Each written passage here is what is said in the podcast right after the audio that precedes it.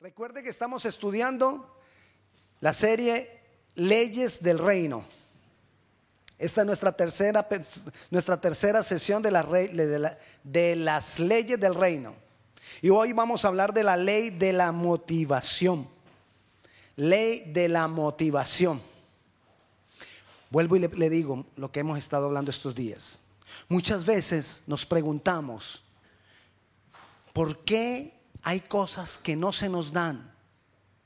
Muchas veces nos preguntamos, ¿por qué pareciera que Dios a mí no me quiere bendecir? Muchas veces estamos esperando que algo cambie, una circunstancia cambie alrededor nuestro y la circunstancia o la situación no cambia. O muchas veces nos preguntamos por qué si todo iba tan bien, las cosas se malograron, de repente todo se vino abajo, ¿qué ha pasado?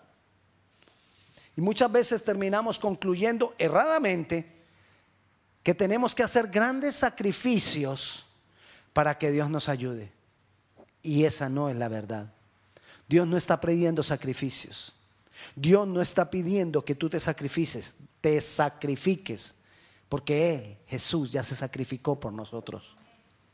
Debemos partir de lo que dice nuestra, nuestra palabra, perdón, la palabra de Dios, que Él nos la ha dado a nosotros. Debemos partir de ahí, porque nuestros conceptos, los conceptos que nosotros debemos tener en la, en la mente, deben estar de acuerdo con la palabra de Dios. Entonces, mire lo que Dios dice en la primera carta del apóstol Juan, capítulo 4, versículo 10. Dice así, en esto consiste el amor, no en que nosotros hayamos amado a Dios, sino en que Él nos amó a nosotros y envió a su Hijo en propiciación por nuestros pecados. ¿En qué consiste el amor según ese versículo? En que Dios, Dios me ama. Parta de ese hecho, convénzase, métaselo acá en la cabeza, Dios me ama. Así que si Dios me ama y hay cosas que están pasando, si Dios me ama y hay cosas que no cambian, si Dios me ama y hay cosas que no llegan a mi vida, es porque otra cosa está pasando y no porque Dios no quiere. Dios siempre quiere que a nosotros nos vaya bien. Dios siempre quiere bendecir tu vida. Pero algo está pasando, algo está obstaculizando. Quizás, otra vez les vuelvo y les digo, quizás hay alguna ley establecida por Dios que nosotros no hemos aprendido cómo funciona. Quizás hay alguna ley que nosotros no hemos visto cómo funciona. Si Dios me ama, debo también concluir que Él quiere lo mejor para mí. Si Dios me ama, Él quiere lo mejor para mí. Pastor, pero ¿por qué las cosas no se dan? Tenemos que mirar una cantidad de leyes para ver por dónde es que está abierta la puerta. Para ver por dónde es que nosotros estamos dejando colar las cosas. Porque Él, para establecer orden en su creación, estableció las leyes dio leyes espirituales que si nosotros conociéndolas obramos conforme a ellas, seremos levantados, seremos restaurados conforme a los propósitos de Dios y su justicia. Amén. Partamos de ahí. Ahora, sabiendo que Dios me ama, sabiendo que Dios quiere lo mejor para mí, pero sabiendo que Dios tiene leyes y que esas leyes me van a cubrir a mí, y que de acuerdo a como yo obre, entonces esas leyes se van a manifestar. Así yo debo entonces mirar a ver por dónde, por dónde le voy a hacer. Es más, Dios quiere aún otra cosa, Dios quiere revelarnos esas leyes. Dios quiere enseñarte esas leyes, Dios quiere mostrarte esas leyes. ¿Cómo operan? Para que conforme a ellas tú y yo seamos bendecidos por Dios. Amén se me pasó algo. Voy a hacer un paréntesis. Sí, mi mamá. Quiero presentarles a mi mamá, ella está aquí hoy con nosotros. Ella está en la parte de atrás. Ella está escoltada por dos de mis hermanos. Ella es la causante de que este niño haya nacido. Sigo siendo su niño. Ok, sigamos. Entonces, Dios por lo tanto quiere revelarnos sus leyes y cómo operan para que conforme a ellas seamos bendecidos. Hoy estudiaremos una ley, la ley de la motivación. Ya está ahí dicho. ¿Qué es lo que me motiva a mí? ¿Qué es lo que motiva mi vida? Y podemos establecer tres tipos de motivaciones para hacer algo. Le voy a decir la primera, se la voy a describir las tres con un ejemplo, un mismo ejemplo. el incentivo es, es una, una de las motivaciones que tenemos, el incentivo. Y le doy el ejemplo. Es cuando el padre le dice al hijo, me lavas el carro y te doy 10 dólares. El muchacho, ¿por qué lava el carro? Porque él quiere recibir algo a cambio. Esa es la motivación. Eh, en esa motivación está es por el incentivo. Hay otra, por temor. Me lavas el carro y si no me lavas el carro te agarro a palo. Entonces el muchacho lava el carro. ¿Por qué lo lava? Porque no quiere recibir palo, por temor. Y la tercera, por amor. En esta el papá no dice nada. El muchacho va y le dice al papá, papá, yo te quiero lavar el carro, porque te amo. Esas son las tres motivaciones para hacer algo. Por incentivo, porque quiero recibir algo a cambio. Por temor, porque no quiero recibir la consecuencia. O por amor. Y poco a poco vamos a ir entrándonos en esto para que entendamos la ley de la motivación.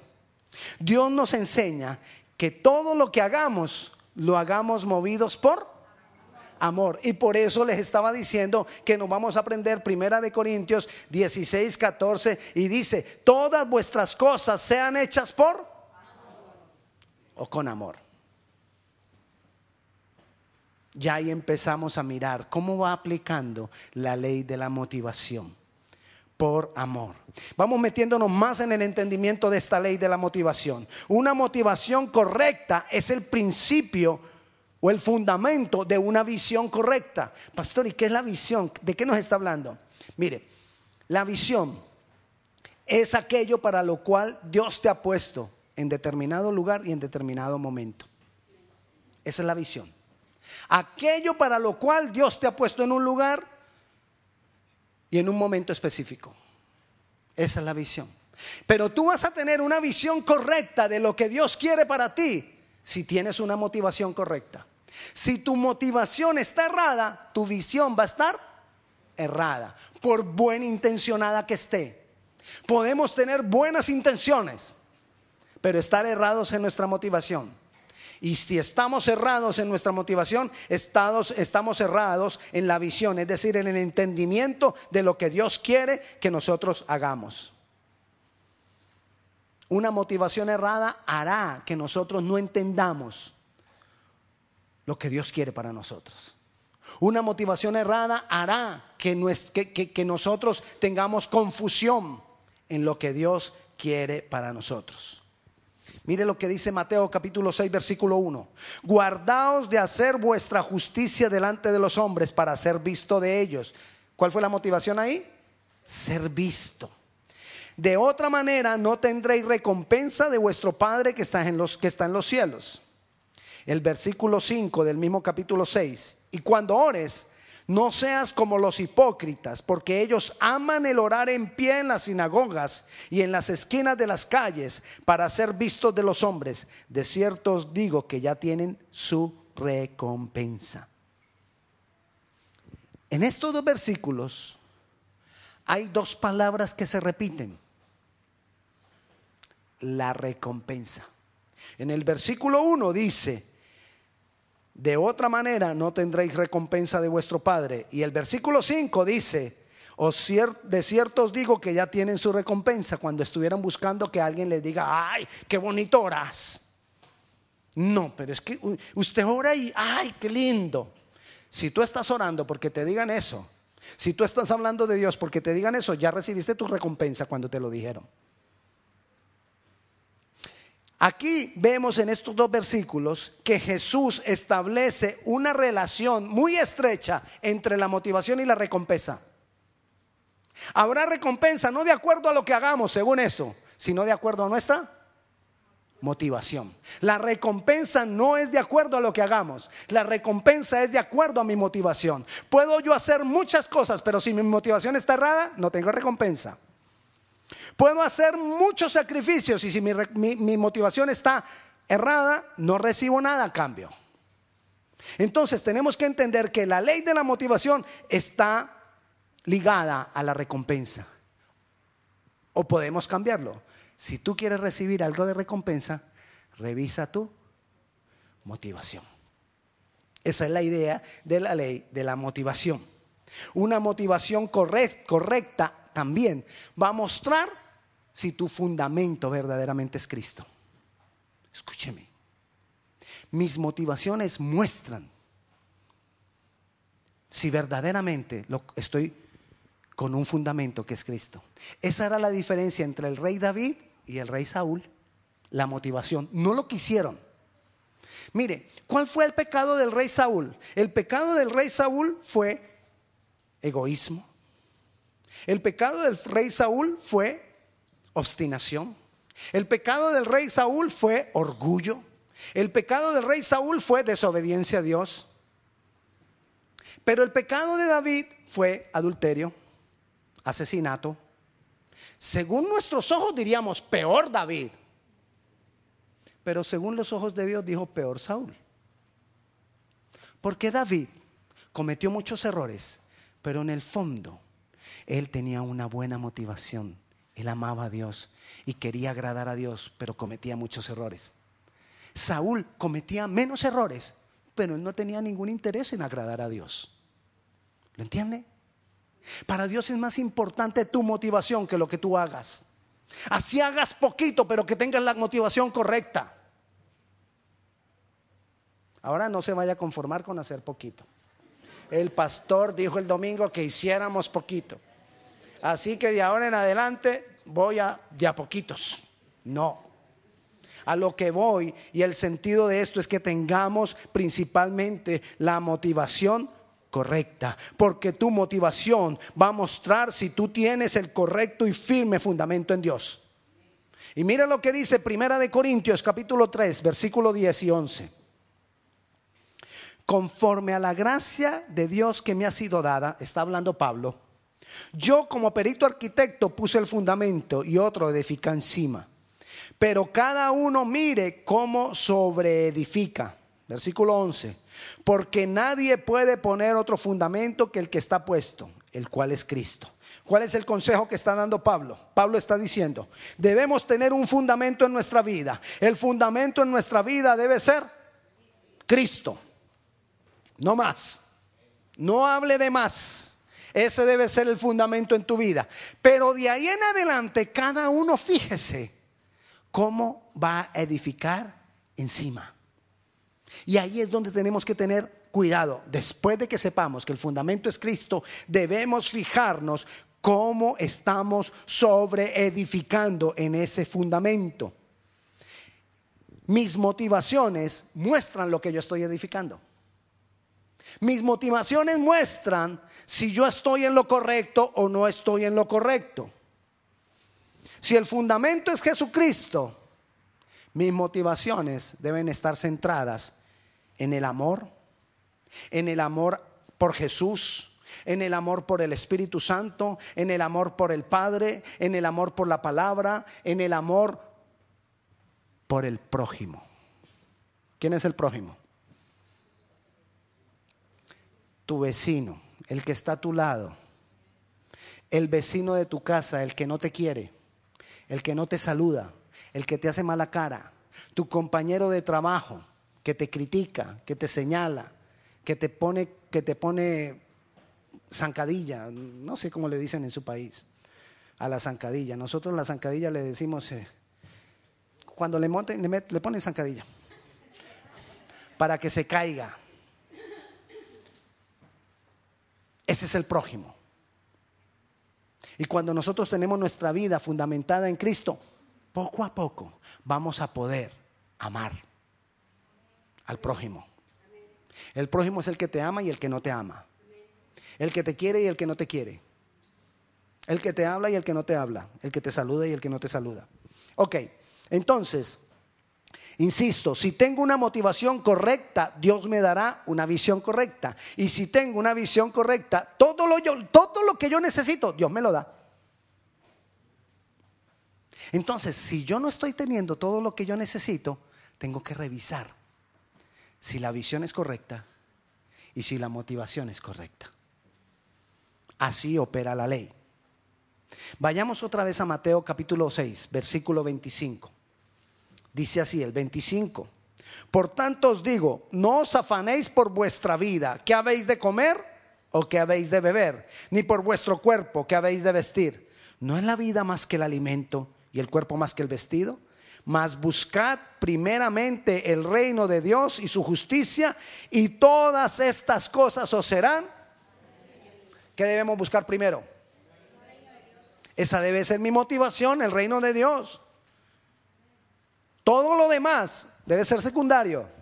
Pero a veces tenemos trocado las prioridades y le damos más importancia a las cosas de este mundo. ¿Qué voy a comer? ¿Qué voy a vestir? ¿Cómo voy a pagar esto? ¿Cómo voy a pagar lo otro? ¿Cómo, cómo puedo adquirir esto? ¿Cómo puedo adquirir lo otro? Muchas veces esas son nuestras prioridades. Pero Dios no, es eso lo que Dios quiere. Mas buscad primeramente el reino de Dios y su justicia y todas estas cosas os serán añadidas. Ese versículo no lo debemos saber de memoria porque ya un día nos tocó aprendernos cuando estábamos hablando de la justicia de Dios. Ok, Dios nos enseña entonces cómo sobreedificar en el fundamento que es Cristo. ¿Cómo sobreedifico en ese fundamento? Y vayamos a mirar eso. En Primera de Corintios, capítulo 3, versículo 11. Dice así, porque nadie puede poner otro fundamento que el que está puesto, el cual es Jesucristo. Ese es el fundamento, que nadie ponga otro. Ese es. Versículo 12. Y si sobre este fundamento alguno edificare oro, plata, piedras preciosas, madero, hena, hojarasca, voy a parar ahí. Mire lo que nos está diciendo Pablo. Primero, que debe haber un fundamento. ¿Quién? Cristo.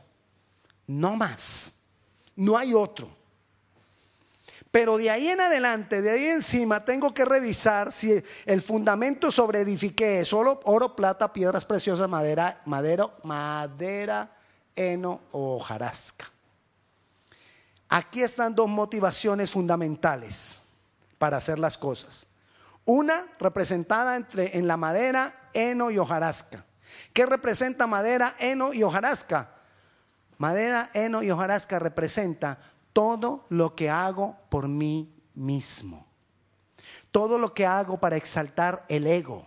Todo lo que hago para saciarme a mí mismo. Todo lo que hago motivado por mis propias necesidades. Todo lo que es madera en la Biblia representa eso. Usted recuerda cuando Adán y Eva pecaron, ¿dónde se escondieron? ¿Alguien recuerda dónde se escondieron? Detrás de los árboles. Madera. Detrás de, de, sus propios conceptos, de sus propios pensamientos, de filosofías. Hoy la gente está escondida detrás de filosofías, detrás de religiones, detrás de una cantidad de cosas que sacian su propio ser. Ideas, conceptos. Es que yo creo, es que yo pienso, porque es lo que les sacia, es lo que les satisface. Madera, heno y hojarasca. Entonces, la madera, el heno y la hojarasca, le repito, es todo aquello que hacemos para satisfacernos a nosotros mismos, para suplir para mi ego y para exaltar mi ego. El oro, la plata y las piedras preciosas es lo que exalta a Dios. Es todo lo que yo hago por amor a Dios, por agradar a Dios. Entonces, la diferencia en esta simbología de, objetos está en la motivación no en lo que hago, sino en la motivación. Si yo vivo para agradarme a mí mismo, para complacerme a mí mismo, preocupado únicamente por mí y por los míos, es madera, heno y hojarasca. Pero si yo hago las cosas, no, además, si yo hago las cosas para agradarme por lo que yo creo, sin considerar lo que dice Dios, lo que dice su palabra, estoy edificando sobre madera, heno y hojarasca.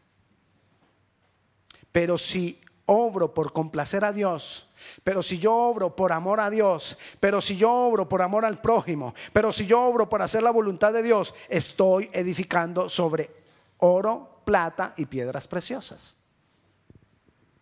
Entendemos entonces las dos simbologías.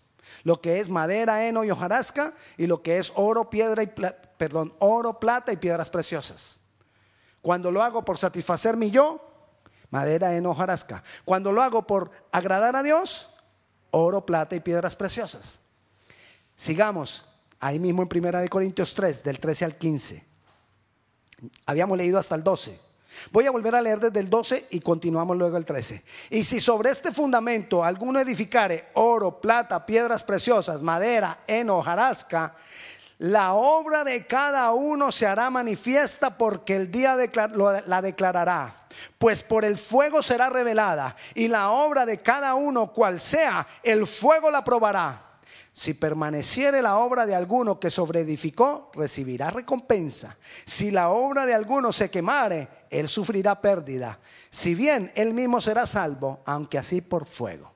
Si yo edifiqué en madera, heno o hojarasca, el fuego la probará. Un día voy a estar en la presencia de Dios y el fuego probará, todo lo que hice. Y si fue madera, ¿qué hace el fuego con la madera? La quema, la consume y no queda nada. Y si fue en hojarasca, peor, más fácilmente la quema. Pero si yo edifiqué sobre piedras preciosas, oro, plata y piedras preciosas, que es haciendo lo que le agrada a Dios, el fuego la probará. ¿Y qué pasa con, la, con la, el oro y la plata y las piedras preciosas cuando pasan por el fuego? Brilla más. Brillaremos más. Si lo he hecho por amor a Dios. Si la motivación para lo que hago y como vivo he sido yo y mis propios planes, el fuego la consume. Le doy un ejemplo, me, me parece más fácil con ejemplo. Un pastor. El pastor está haciendo la obra porque es que todo el mundo le dice, ay, tú eres muy buen pastor.